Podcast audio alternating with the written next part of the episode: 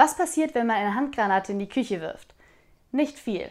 Das Chaos bleibt dasselbe, nur das dumme Gequatsche hört abrupt auf.